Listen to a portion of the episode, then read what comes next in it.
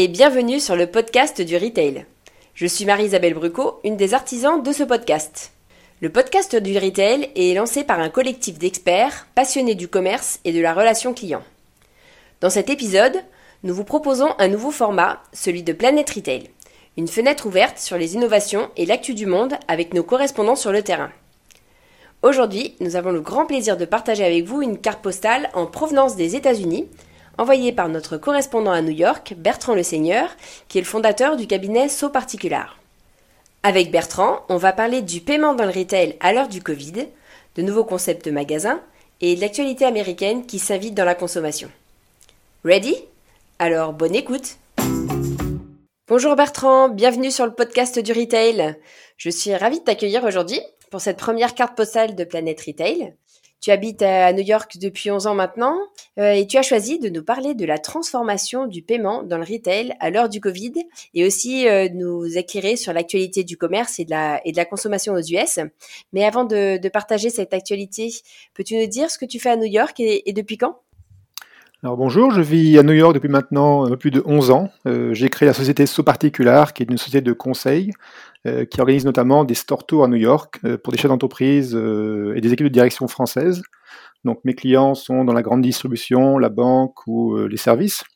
Et tous ces clients, en fait, connaissent déjà les grandes tendances aux US dans le monde du retail, mais le fait de voir concrètement les choses change beaucoup leur appréciation en fait d'une technologie en magasin, d'un service ou d'une offre marketing. Euh, donc mon rôle est de les informer, mais aussi de partager avec eux des, je dirais, des retours d'expérience sur mon vécu de, New-Yorkais euh, français euh, dans le retail. Alors tu es, tu es au cœur de, l'actualité américaine. quel grand changement as-tu as-tu observé ces derniers temps? Ben, c'est clair qu'actuellement, du fait de la pandémie, de nombreux magasins, retailers, mais aussi des restaurants ou des bars, se tournent vers les fintech, euh, pour proposer, des solutions de paiement euh, différentes et parfois plus sûres pour, le client. Euh, le Covid a précipité en fait certains commerces vers des solutions de, paiement en fait sans espèces. on évite de toucher de l'argent. On essaie d'augmenter la distanciation sociale lors du processus de paiement. et donc du coup, un des grands vainqueurs, je de ce domaine, c'est Venmo. Alors Venmo, à l'origine, c'est une, une, application mobile permettant de payer un ami qui aurait pris en charge la facture totale d'un restaurant. Euh, l'idée, c'est que depuis l'application, on peut sélectionner cet ami et lui transférer de l'argent euh, très simplement. À cause du Covid, euh, des magasins, des restaurants et des bars, encore une fois, se mettent à utiliser Venmo pour recevoir des paiements.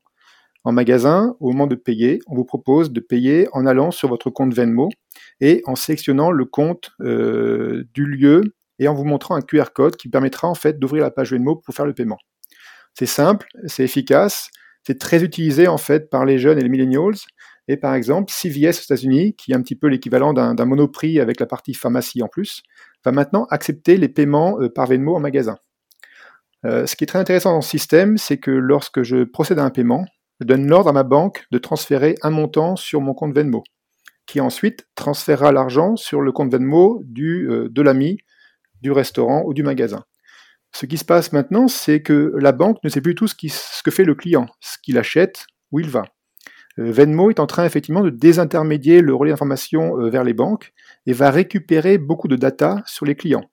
Car pour procéder à un paiement sur Venmo, il faut juste mentionner une raison. Cette raison peut être une marque, un emoji représentant en fait la cause du paiement, ou une phrase. Mais ces informations restent entre les mains de Venmo. Euh, c'est d'ailleurs la raison pour laquelle de nombreuses banques américaines se sont rassemblées ensemble pour créer un concurrent qui s'appelle Zelle, qui n'est pas encore aussi populaire que, Venmo, mais qui commence à, prendre du, poids sur le, business euh, de Venmo. Venmo Programmation a été racheté par PayPal il y a quelques années, et c'est une des raisons pour lesquelles PayPal est en, grande, très bonne santé financière actuellement. Alors bien sûr, il y a d'autres solutions qui existent de paiement en magasin comme Walmart ou Amazon qui ont leurs propres solutions mais qui sont des solutions propriétaires qui peuvent être utilisées que dans les magasins Walmart ou Amazon. Euh, Venmo offre vraiment une solution euh, simple pour être euh, utilisée dans différents magasins, dans différentes marques, et qui est déjà très populaire parmi, comme je disais, les jeunes et les millennials. Alors, l'autre vainqueur dans le domaine des paiements est Square.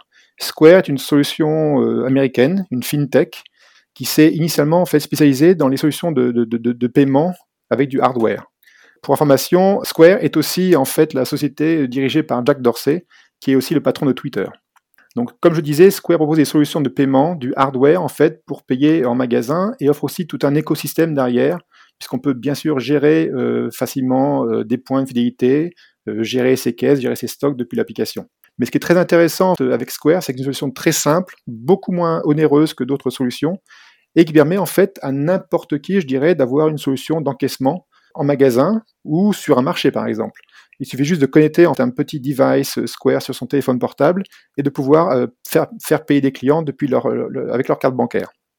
Donc encore une fois, c'est aussi un gros vainqueur puisque bah, de nombreux petits magasins ou petits restaurants ont dû passer à des solutions différentes pour encaisser les, paiements sans cash. Et Square était très présent sur ce système, sur ce domaine, et euh, encore une fois, augmenter ses parts de marché. Pour l'instant, Square n'est présent que aux États-Unis. Je dirais 95% de son chiffre est aux États-Unis et 5%, je crois, euh, en Angleterre. Mais il devrait rapidement arriver dans, le reste de l'Europe. Alors enfin, on peut citer un autre cas, le cas de Klarna, qui est une solution en fait suédoise, qui prend beaucoup beaucoup de, place actuellement, notamment chez Macy's, notamment chez Sephora, et qui a en fait aidé euh, certains magasins physiques à transformer un petit peu leurs opérations en proposant des solutions de paiement euh, mobile depuis le téléphone. Vous allez chez Sephora actuellement par exemple, Klarna a mis tout en place euh, sur la, solution mobile. Vous pouvez payer depuis votre téléphone quand vous achetez en ligne, simplement euh, chez vous. Vous pouvez aussi aller en magasin et payer depuis votre téléphone en arrivant en caisse. Donc voilà, toutes ces solutions arrivent pour vraiment permettre de développer de nouveaux moyens de paiement en magasin et permettre encore une fois de garder des solutions sûres et une distanciation sociale quand on passe dans des lieux physiques. Donc, oui, merci pour tout ce panorama euh, de, tous ces nouveaux moyens de paiement qui euh, allègent le, pain point du paiement euh, à l'heure du Covid, donc dans le dans le retail américain. en, matière de, magasins, on a beaucoup entendu parler des, fermetures de magasins, mais il y a toujours de nouveaux concepts qui ont ouvert et, et que tu as pu observer? Oui, tout à fait. Alors, malgré la pandémie, il y a de nombreuses ouvertures de magasins à New York, notamment. Et c'est intéressant parce que toutes ces ouvertures ont pris en compte les nouvelles règles euh, de distanciation sociale et d'hygiène euh, du fait de la pandémie. Donc je citerai par exemple le 14e magasin new-yorkais de Whole Food qui s'est ouvert au cœur du Hudson Yards, donc un nouveau quartier, je dirais, euh, résidentiel et d'affaires à New York. Et c'est, comme je disais, un des premiers magasins qui a ouvert à New York durant la crise. Donc il a été ouvert en juillet et il a pris en compte toutes ces nouvelles contraintes d'hygiène liées au Covid.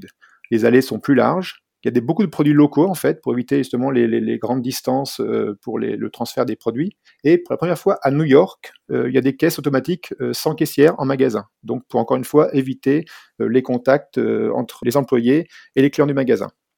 Autre magasin assez intéressant avec une belle histoire à raconter, le CV19 Essential. Donc l'idée en fait c'est que c'est un restaurateur coréen qui a quelques magasins et quelques restaurants à New York qui en fait qui s'est aperçu que ben, durant le début de la pandémie à New York, donc en mars, il cherchait en fait des moyens de rassurer euh, ses clients pour les faire revenir dans ses restaurants, ses magasins en disant voilà, nous on va respecter de nombreuses règles d'hygiène pour être sûr que tout se passe bien pour votre expérience en magasin.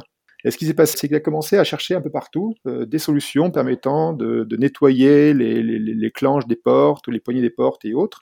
Et il, a, il s'est aperçu qu'il a beaucoup de ses amis et collègues qui lui demandaient en fait des, conseils sur ce, sur ce système.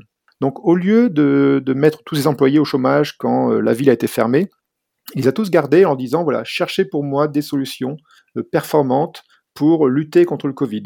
Et au bout de quelques mois, bah, il avait un local qui ne servait à rien.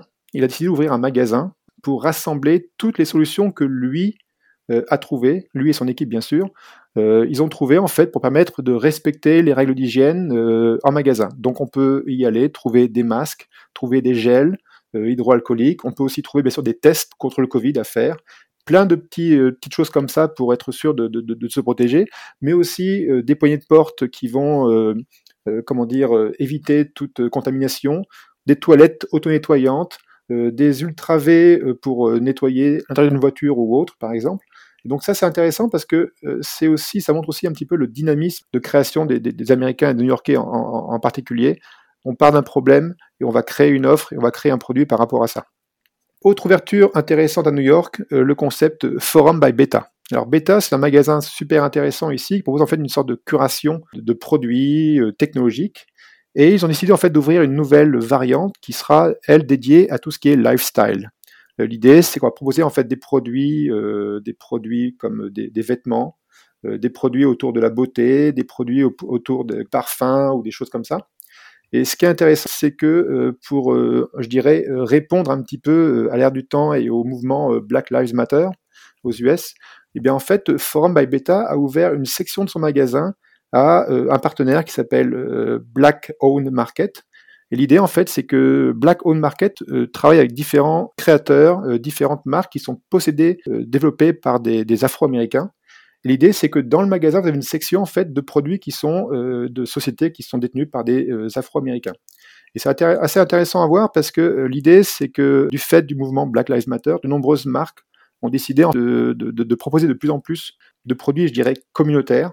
Par exemple, il y a aux US maintenant un mouvement qui s'appelle le 15% Pledge, euh, l'idée, c'est que des grandes marques comme Macy's, par exemple, vont s'engager à réserver 15% de leurs rayons en magasin euh, pour des produits détenus par des sociétés qui sont euh, afro-américaines.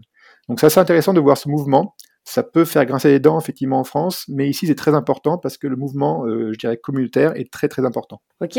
Et euh, là, nous sommes euh, pour cet enregistrement à quelques jours là des, élections américaines. tu me disais en préparant ce, rendez-vous que la politique était très visible et s'invitait dans, le quotidien de la consommation. Peux-tu nous en dire plus? Alors oui, c'est très intéressant. C'est la troisième élection que, que je vis à New York et c'est la première fois que je vois autant de messages qui, euh, qui pousse les gens à aller voter, à s'inscrire pour aller voter ou à aller voter. Alors ce n'est pas que des messages qui viennent d'organisations politiques, mais ce sont des messages qui viennent de différents retailers, de différentes marques. Tous les jours, pratiquement, je reçois des messages de Uber me disant que c'est important d'aller voter et que bien sûr, je peux utiliser euh, une voiture Uber pour aller vers mon lieu de, vote. Euh, vous allez à Times Square avec tous les écrans euh, plusieurs partout et vous avez par exemple H&M qui a dédié en fait une partie de son, écran au message encourageant les gens à aller voter. Donc on voit autant de messages publicitaires pour la marque que de messages publicitaires pour le fait d'aller voter. Une autre marque comme Kenneth Cole, qui est euh, très euh, une marque euh, un peu fashion, qui est très en fait impliquée dans tout ce qui est politique et mouvements sociaux, a carrément en fait fermé quelques-uns de ses magasins pour mettre des messages sur le fait qu'il est important d'aller voter. Et en plus, si vous allez voter en portant un masque, c'est encore mieux de nombreuses entreprises ont commencé à chercher en fait des volontaires dans leur propre, rang pour aller euh, sur les, zones de vote, parce que bah, du fait du Covid, il y aura beaucoup moins de personnes qui pourront être volontaires sur ces lieux. Donc euh, on cherchait 250 000 volontaires et on a déjà atteint le nombre de 750 000 volontaires pour être sur les lieux de vote, pour surveiller si tout se passe bien. Donc c'est très intéressant. Euh, on sait qu'aux US, le, vote se passe toujours dans un jour de semaine, le mardi. Donc parfois, des gens ne pouvaient pas aller voter parce que c'était sur leurs heures de travail. Et de nombreuses euh, marques, euh, de nombreux magasins, en fait, ont clairement dit qu'ils allaient offrir des heures payées à leurs employés pour pouvoir aller voter ce jour parce que cette année, je dirais que plus encore que d'habitude, c'est une élection très importante. Encore une fois, ces marques et ces magasins ne supportent pas un candidat spécifique, ils supportent le fait d'aller voter.